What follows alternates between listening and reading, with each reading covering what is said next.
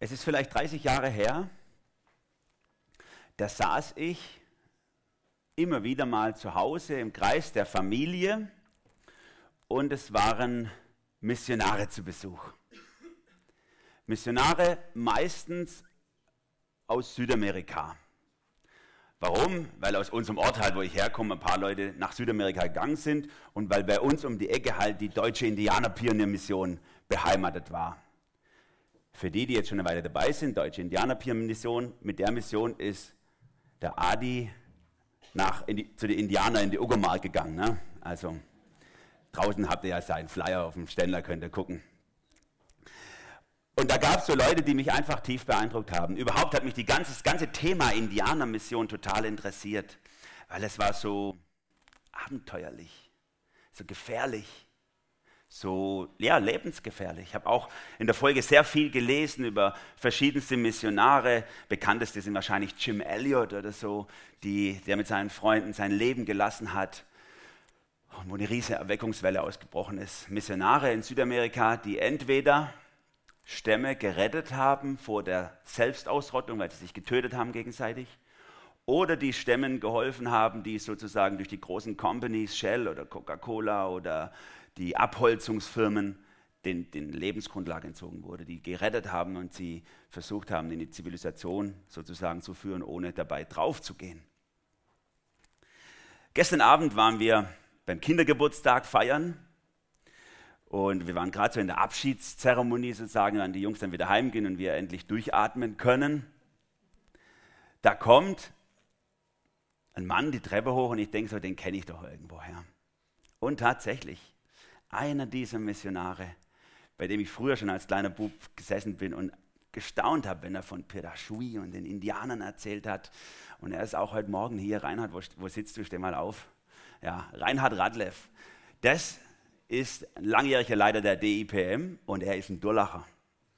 Denn er, hat, er ist hier aufgewachsen und er ist als Teenie dann nach Württemberg, wer will das nicht, gegangen.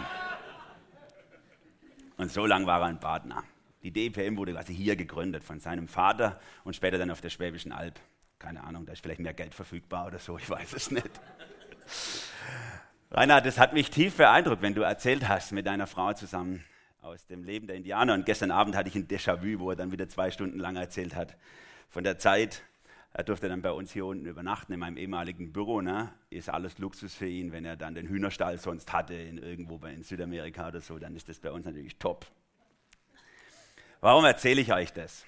Geht ja nicht darum, ihm auf die Schulter zu klopfen, sondern was mich an den Missionaren, gerade in Südamerika, an den unerreichten Stämmen so fasziniert hat, war die Opferbereitschaft, mit der Menschen ihr Leben hingegeben haben. Und ich habe gedacht, das ist ja Wahnsinn, dieses, diese, diese hohe Bereitschaft, alles zu geben, Sicherheit aufzugeben, Zukunft aufzugeben, sein Leben aufzugeben, um Menschen die Liebe von Jesus zu bringen. Das ist doch mal ein Vorbild, dem wir alle nacheifern müssten. Jeder von uns, jeder Christ ein Missionar. Jeder von uns müsste eigentlich bereit sein, das Letzte zu geben, das letzte Hemd zu geben für Jesus. Und es hat sich natürlich was aufgebaut in mir. Zum einen so ein Bild von den Missionaren als sozusagen das Höchste, was man erreichen kann als Christ im Leben. So kurz vor den Heiligen. Und zum anderen auch ein Druck, ich muss es ja eigentlich auch so machen. Kennt ihr das? So eigentlich, ich kenne manche, die haben ein schlechtes Gewissen, dass sie einen normalen Beruf ausüben. Die sagen eigentlich, eigentlich müsste ich sowas machen. Dann macht das Leben Sinn. Aber ich bin halt nur Finanzbeamter oder Programmierer oder irgendwas anderes, was keinen Wert hat in den Augen Gottes. Wenn du diesen Bibeltext, an dem wir heute dran sind, in der Auslegung des Johannesbriefes, wenn du den liest, kannst du im ersten Moment genau diesen Eindruck bekommen. Hier musst du was machen. Zacki, zacki. Als Christ musst du Höchstleistung bringen.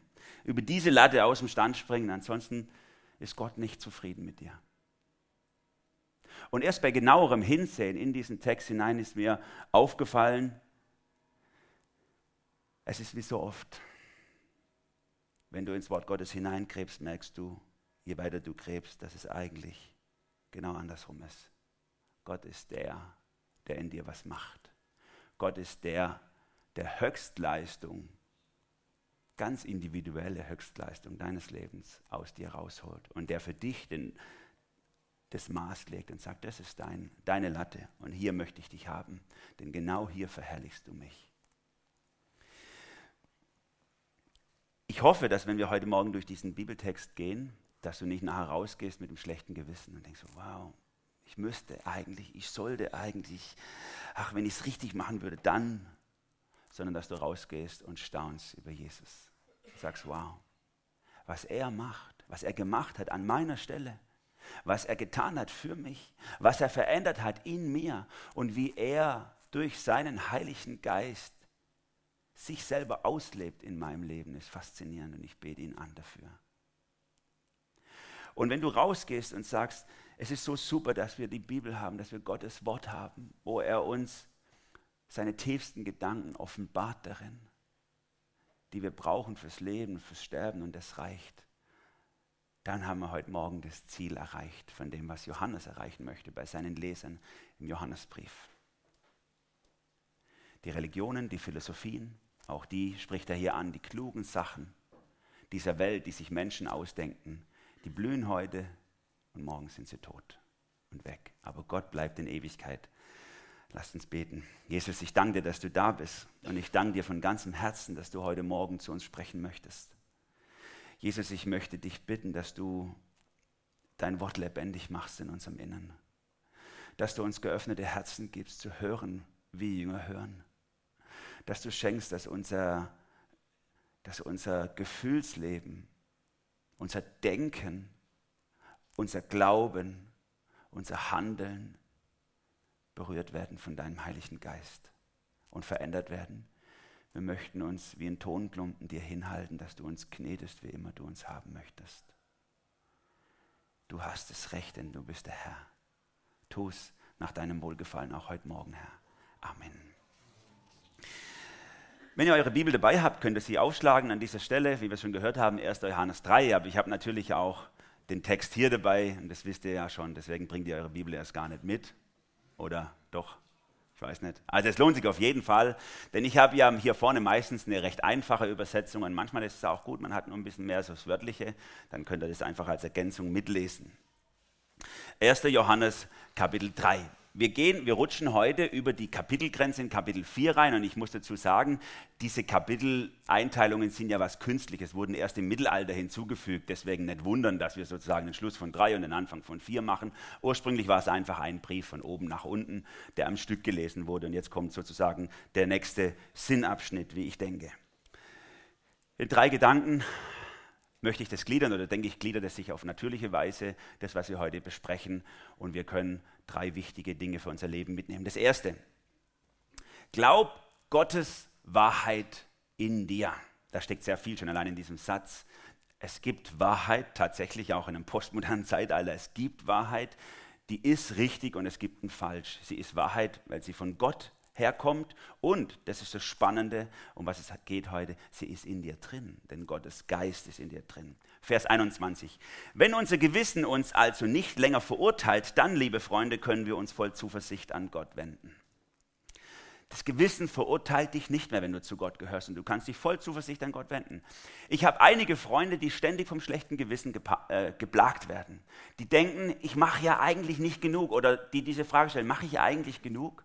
Strenge ich mich genug an? Reicht es? Ist Gott eigentlich irgendwann zufrieden mit mir? Oder vielleicht, wenn eine Woche gut läuft, dann denkst du, ja, jetzt müsste Gott eigentlich zufrieden sein. Und in der nächsten Woche denkst du, ah, hoffentlich hat der liebe Gott nicht zugeguckt. So, erst wieder nächste Woche einschalten. Ist Gott zufrieden? Darf man als Christ überhaupt jemals an diesen Punkt kommen, wo man ruhiges Gewissen hat? Müsste es uns nicht permanent triggern und plagen und sagen, streng dich an, gib Gas, da musst du drüber. Das muss sein. Als Christ gibt es immer noch eine Latte zu erreichen, Gott zufriedenzustellen. Nein, Johannes ist zwar, sage ich mal, frei von jeder Täuschung. Er weiß, du kannst nie genug tun, um Gott zufriedenzustellen, aber er weiß auf der anderen Seite, das ist auch gar nicht nötig. Denn es geht um etwas ganz anderes. Wir kommen jetzt quasi, das ist, der Vers ist der Übergang von den ganzen ersten Kapiteln. Wir kommen aus diesen Kapiteln raus, wo Johannes sehr viel über den Umgang mit Sünde in unserem Leben spricht. Und er ist sich ganz klar, ihr habt es vielleicht noch im Kopf, erstes Kapitel, wer denkt, er sei ohne Sünde, der betrügt sich selber.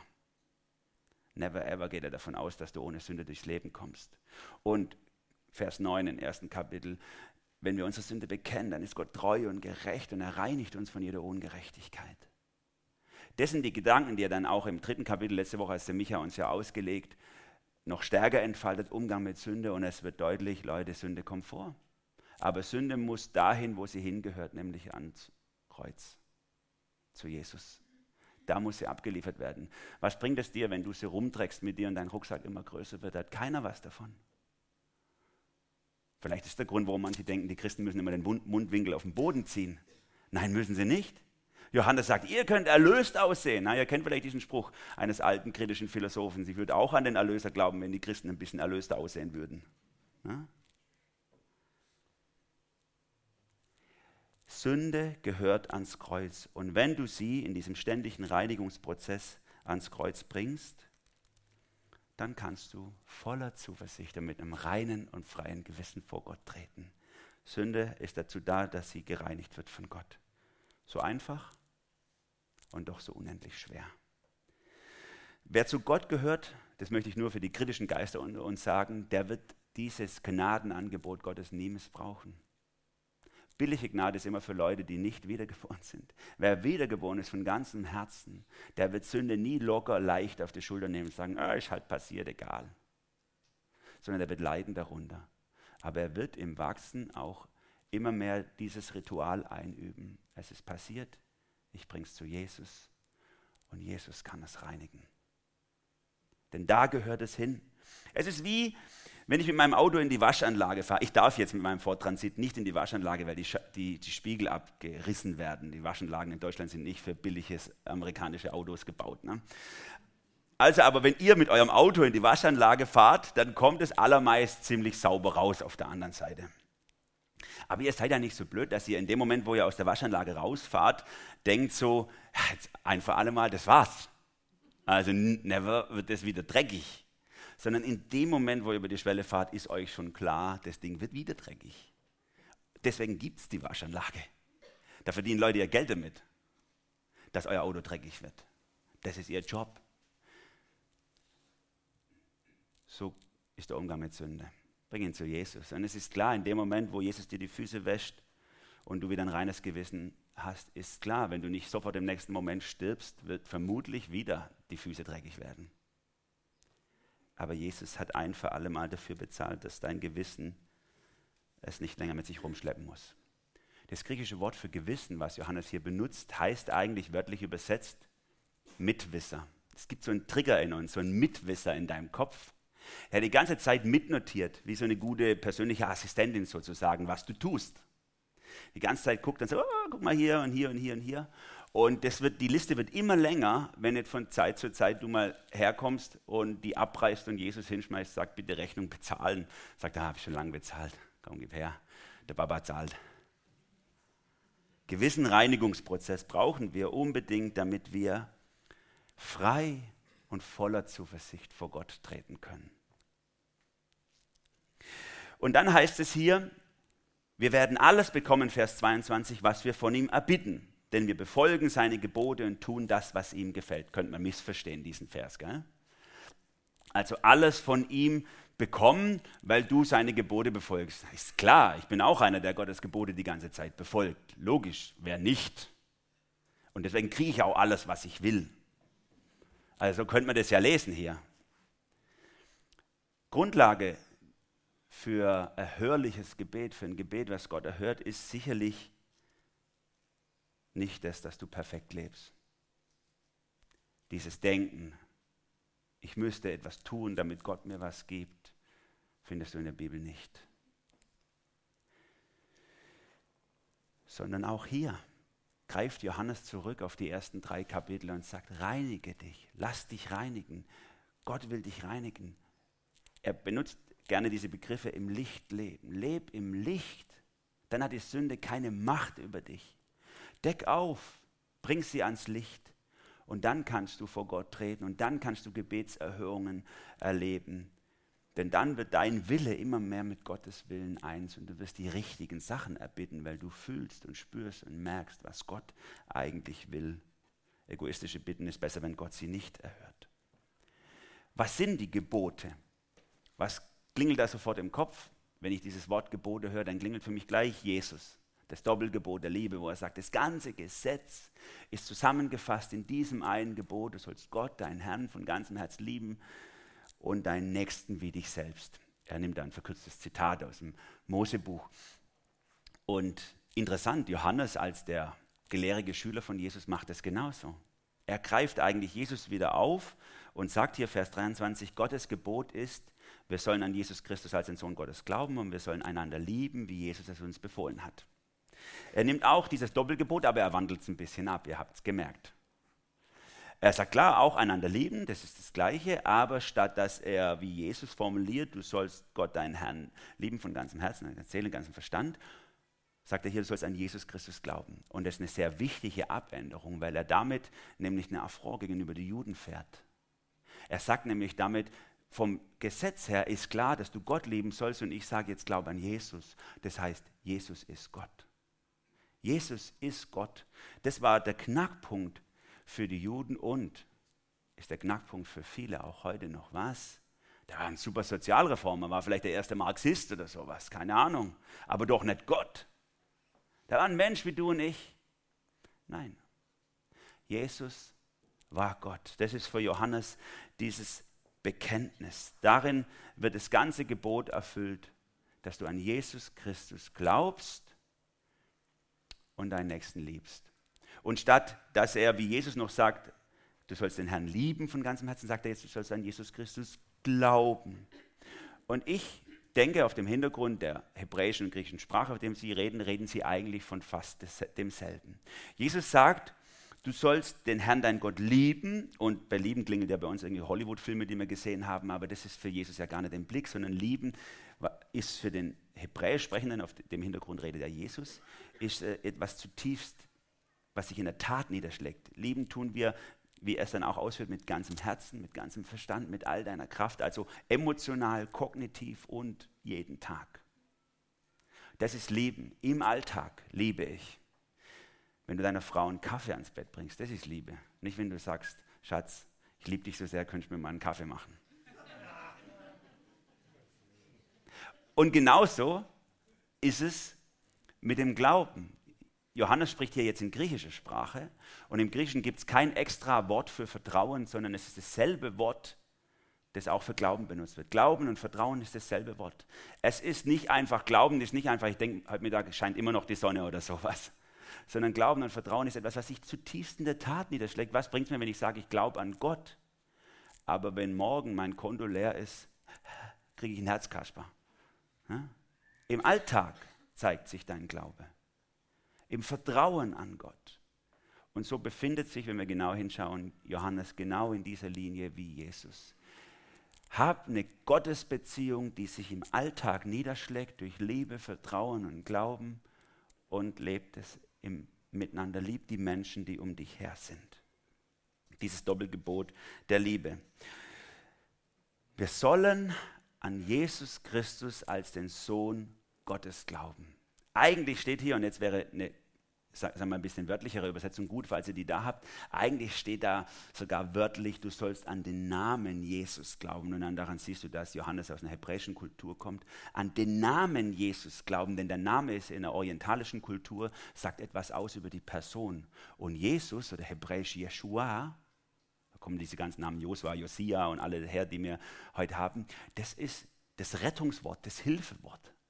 Das heißt Rettung. Du sollst an den Namen Jesu glauben, dass Jesus rettet. Ist eine Absage an alle Werksgerechtigkeit, eine Absage an alles selber machen und schaffen. Jesus rettet dich, denn er ist Hilfe. Er ist, im Namen Hilfe. Ich vertraue darauf, Jesus, dass du mich rettest, wie dein Name es aussagt. Das ist das, was Johannes sagen will. Und dann ist es auch klar, wie es hier weitergeht, warum Johannes so eine enge Verbindung mit Gott voraussetzt. Denn wenn jemand dein Leben rettet, wenn jemand ein Lebensretter ist, ohne den du gestorben wärst, dann liebst du ihn. Dann vertraust du ihm aber auch alles an. Dann hast du eine ganz enge Verbindung mit ihm. Das ist schon ganz normal hier, wenn du klettern gehst und jemand rettet dir das Leben oder was weiß ich, was für Möglichkeiten. Wie viel mehr bei Gott. Deswegen Vers 24, wer Gottes Gebote befolgt, lebt in Gott und Gott lebt in ihm. Und dass Gott in uns lebt, erkennen wir daran, dass er uns seinen Geist gegeben hat. Diese enge Verbindung Gott in dir und du in Gott. Das ist keine Wenn-Dann-Konstruktion. So nach dem Motto, wenn du schön brav bist und alles macht, was Gott will, dann ist Gott bei dir. Aber wehe, dann ist er wieder weg. Nein, sondern es ist mehr so eine, man könnte sagen, eine wissenschaftliche Verifikation, Empirie sozusagen. Also das bestätigt, wenn du Menschen liebst und Gott liebst, dann bestätigt es doch nur, dass Gott in dir lebt, weil du bist zu doof dazu, das eigentlich aus dir selber zu schaffen. Das ist das, was Johannes hier sagen will. Er sagt, dass Gott in dir lebt, zeigt sich in deinem Alltag. Daran macht sich fest. Liebst du Gott? Vertraust du ihm? Lebst du die Menschen? Daran können wir sehen, dass Gott in dir lebt. Von alleine würde das niemand machen. Gott selber durch den Heiligen Geist in dir drin erfüllt das Gottes Gebot sozusagen, das du selber nicht erfüllen kannst. Und damit befindet sich Johannes ganz in der großen Linie aus dem Alten Testament. Es ist überhaupt kein Widerspruch zu den Geboten im Alten Testament, denn Gott kündigt es schon an in den Propheten am Ende des Alten Testamentes, dass es eine Zeit geben wird, wo genau das passiert. Wo keiner mehr kommt und sagt, schau, das sind die Gebote, das sind die Regeln, hier, lies mal durch und mach es genau so. Sondern wo Gott sagt, ich nehme meinen Finger und mache eine Herzoperation und schreibe dir die Gebote in dein Herz rein. Und dann werde ich sie in dir erfüllen. Hesekiel 36, Vers 27. Ich lege meinen Geist in euch und ich bewirke, dass ihr meinen Gesetzen folgt und euch nach meinen Rechtsbestimmungen richtet. Da hat sich der Fokus beim Gesetz total verändert. Wo die Israeliten noch quasi das Gesetz von außen gesehen haben und es erfüllen mussten, ist auf einmal durch Jesus Christus in den neuen Bund etwas passiert, dass Gott das Gesetz in dein Herz reinlegt. Und deswegen kommt auch dem Gewissen so eine hohe Stellung zu dass wir das Gewissen schulen, dass wir es eichen, damit es an der richtigen Stelle schlägt, nicht an der falschen Stelle. Gell? Denn Gott möchte von innen heraus dein Leben verändern. Der Schlüsselbegriff hier ist sozusagen ich in ihm und er in mir.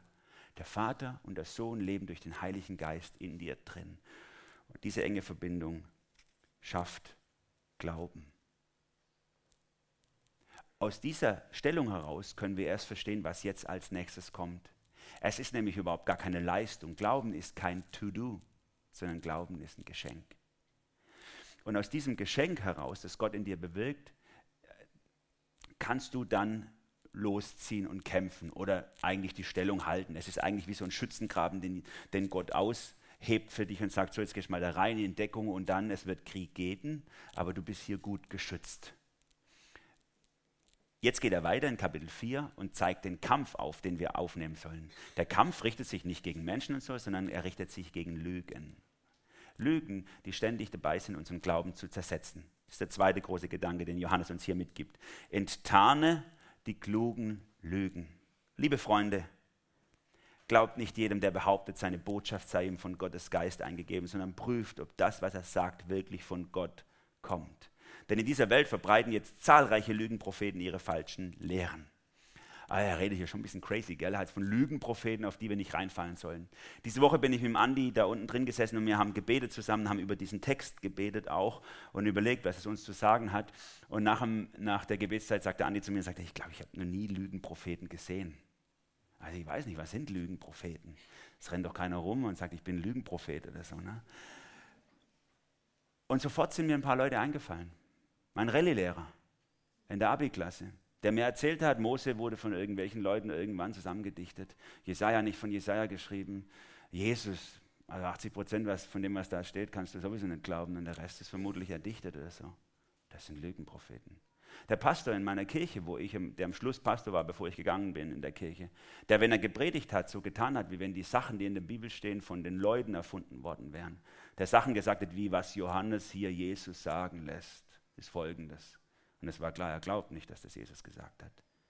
Das sind Lügenpropheten. Menschen, die von der Kirche angestellt werden, um Glauben zu wecken und die Glauben zerstören.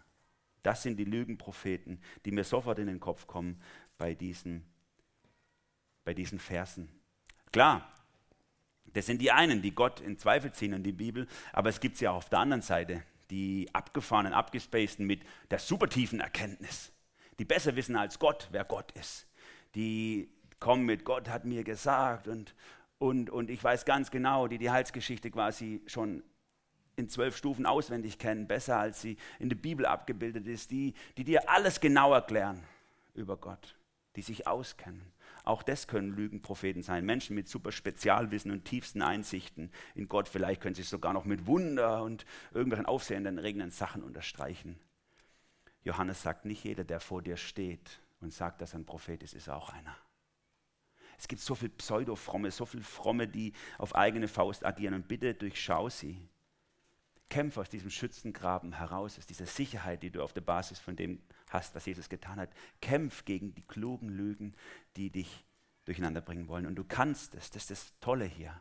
Du kannst es, weil Gott durch den Heiligen Geist in dir lebt. Das ist das, das ist das Besondere, was Martin Luther wiederentdeckt hat, was immer schon im Wissen der Kirche da war. Aber Martin Luther hat es immer besonders auf den Punkt gebracht. Jeder einzelne Christ ist von Gott befähigt, um zu durchschauen, was ist. Wir brauchen kein kirchliches Lernen, wir brauchen keinen Pass, wir brauchen keine Theologen, die uns sagen, wie es ist, sondern Gottes Geist ist in dir drin. Wenn du zu Gott gehörst, kannst du beurteilen. Das heißt jetzt nicht, dass der Glaube was super individuelles ist, jeder kann glauben, was er will und alle Wege führen nach Rom oder irgend sowas. Nein. Es heißt, dass Gott mit jedem von euch unterwegs ist und jeden äh, Einzelnen lehrt und eicht und prüft euren Glauben, erhält euren Glauben und er benutzt dazu ganz besonders die Bibel, sein Wort. Wir kommen nachher noch drauf. Wie können wir das jetzt überprüfen? Also wie, wie macht man das so ganz praktisch? Paulus hat es mal an die Thessaloniker folgendermaßen geschrieben, den Geist löscht nicht aus, prophetisches Reden verachtet nicht, aber prüft alles und das Gute behaltet. Man kann ja immer auf zwei Seiten vom Pferd fallen. Ihr kennt die Leute, so diese, sag ich mal, Erzkonservativen, die sagen, also alles, was ich nicht kenne, ist falsch. Oder die andere Seite, die sagen, oh, was Neues, wie wunderbar, ich schmeiße das Alte gleich mal weg, weil das macht Spaß, immer was Neues ausprobieren. Und, und die gesunde Haltung bei Paulus ist, er sagt, hey, sei offen dafür, im Glauben zu wachsen, äh, lerne von den Erfahrungen anderen, aber prüf genau, prüf genau, ob es auch übereinstimmt mit dem Wort Gottes. Nicht alles, was jemand anders lehrt oder sagt oder tut, ist deswegen gleich richtig, weil er einen Titel trägt oder was weiß ich. Und so bringt Johannes hier auch ein Kriterium ganz genau für seine Zuhörer, seine Leser, anhand dessen sie prüfen können. Vers 2. An folgendem könnt ihr erkennen, ob jemand sich zu Recht auf Gottes Geist beruft. Wer sich zu Jesus Christus als zu dem bekennt, der ein Mensch von Fleisch und Blut geworden ist, hat den Geist, der von Gott kommt. Ganz interessant. Ihn interessieren Äußerlichkeiten gar nicht, ob jemand irgendwie Hui macht oder so, irgendwelche aufsehenerregenden Sachen, Füße wachsen lässt oder kein, interessiert ihn nicht. Es ist ein inhaltliches Kriterium. Er sagt, wenn jemand Jesus als den Christus in Fleisch und Blut gekommen verkündigt, daran könnt ihr erkennen, ob er ein Lügner ist oder nicht. Das ist das Prüfkriterium. Es geht um den Inhalt. Die Äußerlichkeiten sind für ihn egal. Und es war damals der Kampf bei den Zuhörern, weil es hat eine Philosophie geherrscht in der, in der Zeit in, im griechischen Denken oder im römischen Sprachraum, wo die klugen Leute gesagt haben, also die Körper, ihr, oh, das ist so was Niederwertiges. Niemals würde sich was Göttliches mit so was Publichem wie im Körper verbinden. Gott, eine Gottheit hat was viel Besseres verdient, einen viel höheren Weg, als einen menschlichen Körper zu wählen, der nach ein paar Jahren verfällt. Gott würde einen viel glanzvolleren Weg suchen und dagegen hält Johannes fest, sagt nein. Jesus, der Sohn von Gott, kommt in Fleisch und Blut. Er kriegt einen Körper wie du und ich. Der Himmel küsst die Erde, die Ewigkeit bricht herein und wird jemand wie du. Das ist die Aussage der Bibel.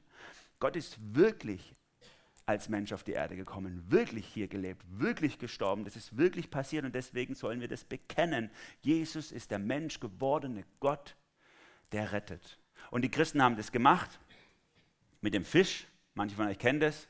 Also falls Leute hier mit dem Fisch im, äh, rumfahren auf ihrem Auto oder so, das sind keine passionierten Angler oder so, sondern dieser, dieser Fisch ist tatsächlich eines der frühchristlichsten Bekenntnisse, die es überhaupt gibt. Denn im Griechischen heißt das Wort für Fisch Ichtys.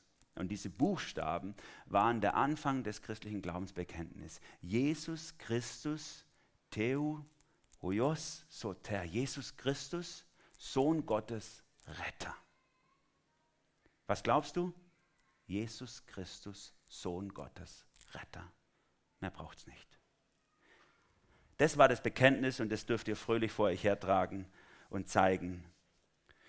Vers 3, wer sich zu Jesus bekennt, hat nicht den Geist, der von Gott, wer sich nicht zu Jesus bekennt, sorry, hat nicht den Geist, der von Gott kommt. Also ganz klar, wer das ablehnt, wer Jesus nicht so sieht als Sohn Gottes, als Retter, der hat nicht den Geist Gottes. Oder eigentlich steht da sogar im, im, im griechischen Original, wer nicht den Jesus, Johannes fügt extra den Artikel ein, wer nicht den Jesus bekennt, ne, wäre nicht notwendig von der Sprache her gewesen, man hätte es auch so verstanden, aber es war ihm wichtig zu betonen, den Jesus, von dem ich gesprochen habe, den Jesus bekennt. Es gibt, ein, gibt einen Haufen Leute, die Jesus, Jesus schreien, aber es geht um den Jesus, den Jesus, den Sohn Gottes, den fleischgewordenen Gott, der sein Leben lässt, damit du gerettet werden kannst. Zu dem Jesus, an den möchten wir glauben. Das ist übrigens eine klare Absage an alle theistischen Ökumene-Gedanken, falls es Leute gibt, die sowas lieben, irgendwie, dass man alle Religionen zusammenführen könnte. Könnte man ja sagen, es gibt ja solche Bemühungen. Ne? Ich glaube, im Bodensee haben wir so ein großes Schloss, die sich diesem Gedanken äh, verschrieben haben. Jesus ist der Gründer vom Christentum, Jesus im, ist im Buddhismus einer der größten Buddhas sozusagen, im Hinduismus eben einer von 33 Millionen Göttern und im Islam ist er ein großer Prophet. Da könnten wir doch uns alle finden in Jesus irgendwie.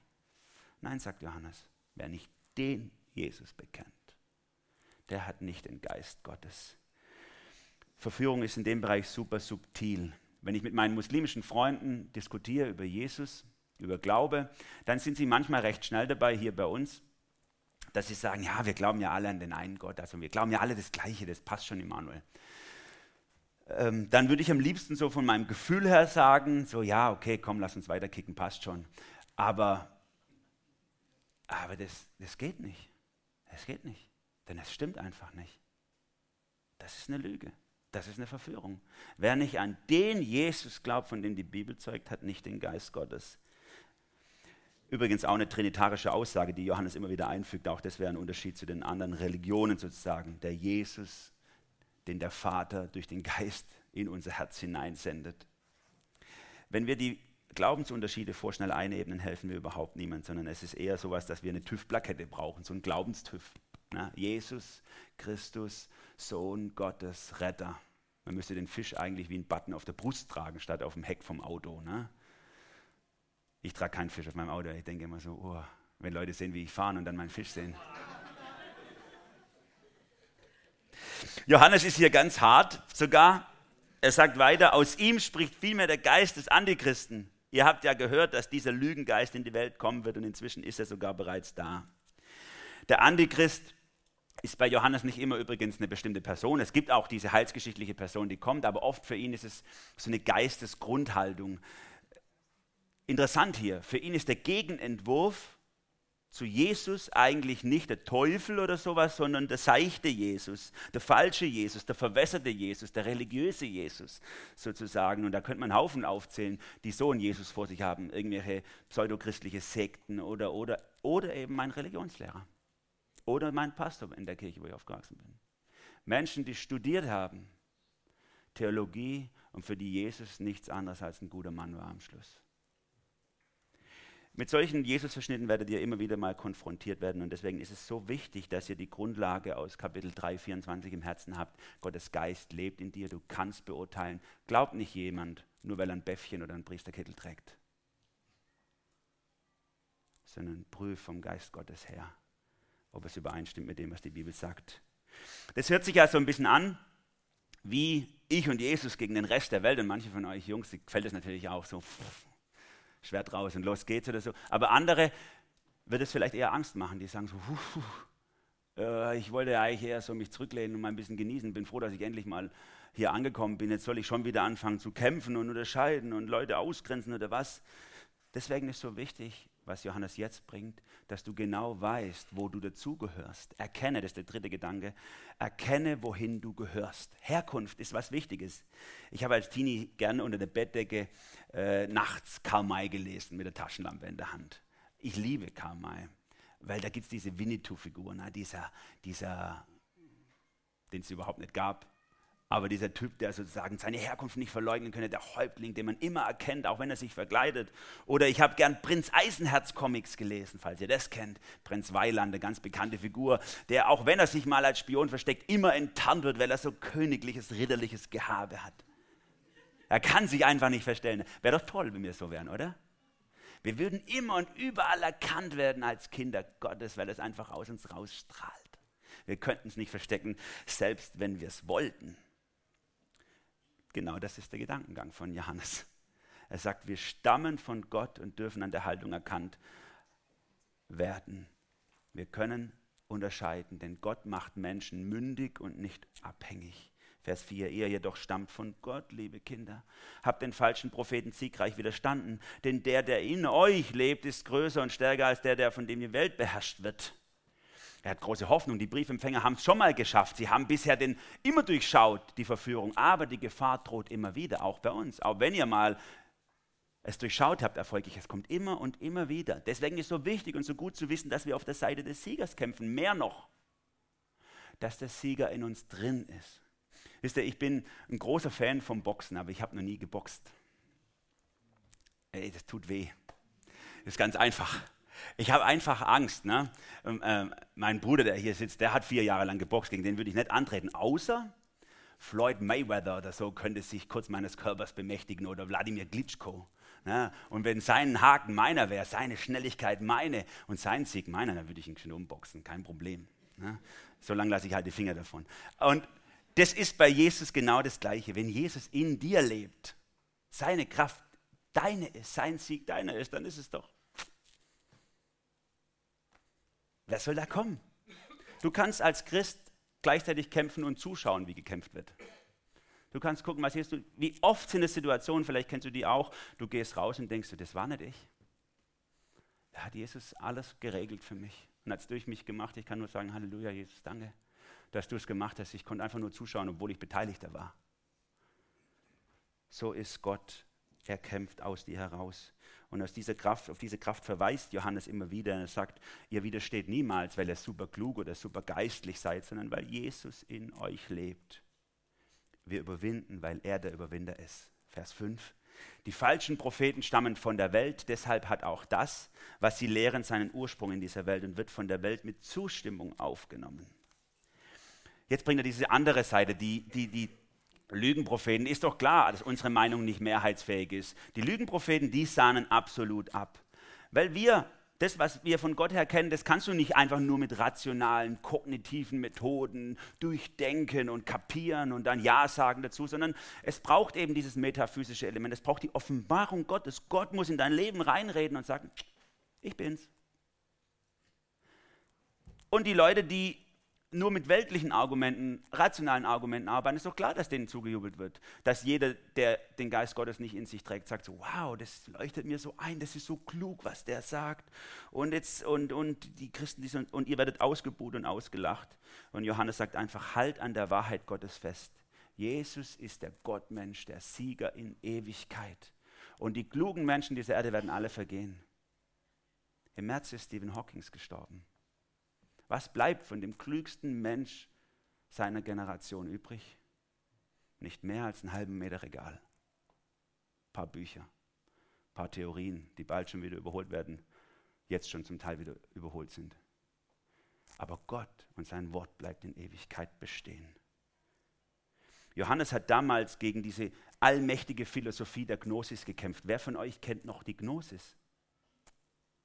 Ich muss irgendwelche schlaue Bücher lesen, um überhaupt zu verstehen, was das für eine Philosophie war, weil sie ist so weit weg, dass sie kein Mensch kennt. All diese schlauen Sachen der Menschen vergehen, aber Gott selber bleibt. Der letzte Vers. Wir hingegen stammen von Gott.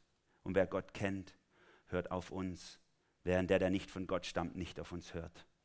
Daran können wir erkennen, ob wir es mit dem Geist der Wahrheit zu tun haben oder mit dem Geist des Irrtums und der Lüge aus der Situation von Johannes heraus verstanden, sagt er, Leute, wir Apostel reden in Übereinstimmung mit der Lehre von Jesus. Deswegen könnt ihr es an dem erkennen, ob jemand lügt, wenn es übereinstimmt mit dem, was Jesus uns gelehrt hat.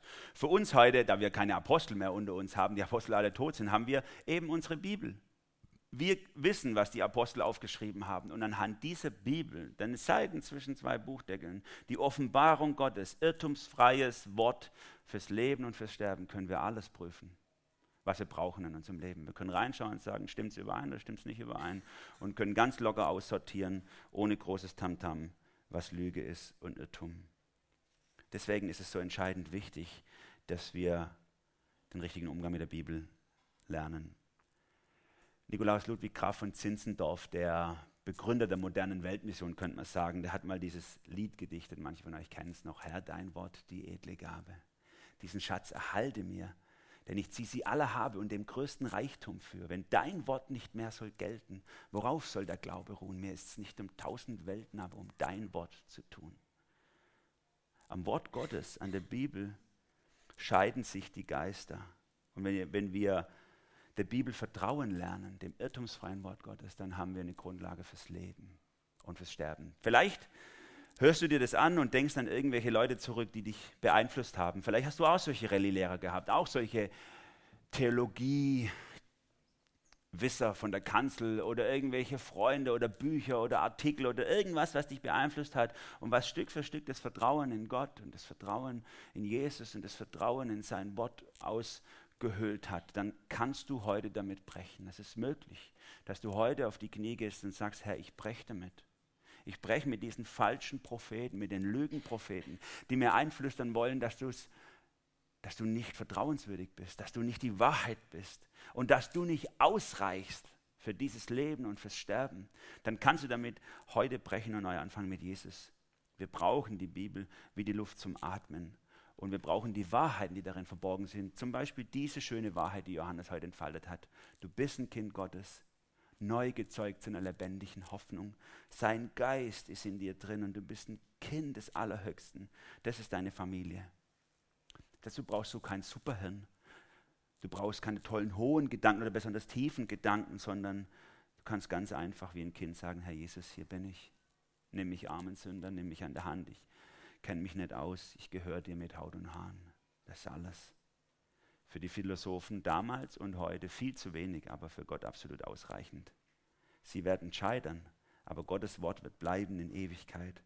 Und wenn er durch seinen Geist in dir lebt, das ist die gute Nachricht heute, dann bleibst auch du in Ewigkeit. Durchschau die Lügen, die andere dir aufdrücken wollen. Amen. Jesus, ich danke dir, dass wir dein Wort haben. Was für ein Privileg es zu studieren, es zu lesen, es zu lieben, es zu essen. Wir leben davon wie die Luft zum Atmen. Herr, wir brauchen dich mehr als alles andere in unserem Leben. Von allen Seiten ziehen Menschen mit ihren tollen Theologien und Theorien an uns und möchten uns beeinflussen, möchten Vertrauen untergraben und wegnehmen und uns scheinbar auf so kluge Gedanken bringen, Herr. Jesus, beschütze unser Herz, beschütze unser Gehirn vor den Lügenpropheten. Gib, dass wir Menschen lieben, dass wir dich lieben über alles und dir vertrauen. Und dass du durch den Heiligen Geist unser Herz besitzt und beherrscht und dass das sich in unserem Alltag auswirkt, in unserer Familie, in unseren Beziehungen, in unserer Gemeinde. Jesus, dir sei die Ehre, sei du der Herr du Sohn Gottes. Amen.